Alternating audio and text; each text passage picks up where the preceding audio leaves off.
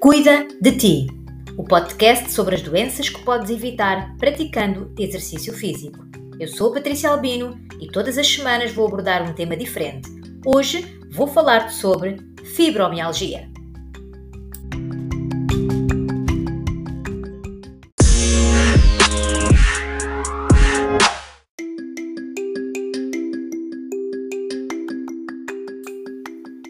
A fibromialgia é uma doença crónica que causa dores pelo corpo que podem durar meses.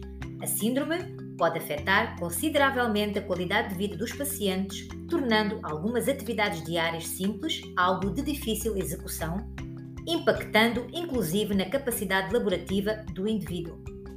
Diferente do que se pensa, a inatividade pode piorar a condição, por isso, os exercícios para fibromialgia são tão importantes.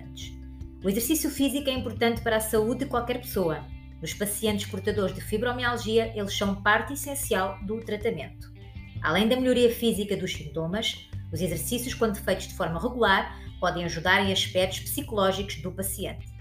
Estudos realizados afirmam que a prática do exercício físico está associada à ausência ou poucos sintomas depressivos ou de ansiedade.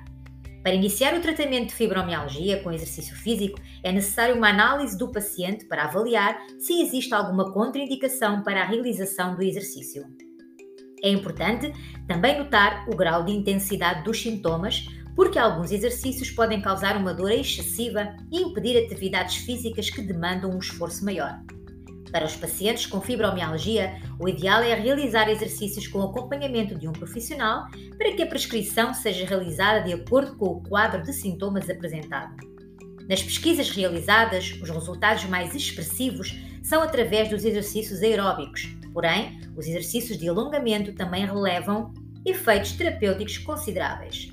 No estudo foram avaliadas 54 mulheres com fibromialgia e conclui-se que as pacientes que foram submetidas a um programa de alongamento, que consistia em realizar exercícios para membros inferiores e superiores duas vezes por semana, tiveram benefícios significativos em relação ao limiar da dor, flexibilidade, fadiga, sono, rigidez articular, função física, vitalidade, saúde mental, dor e componente físico na avaliação da qualidade de vida.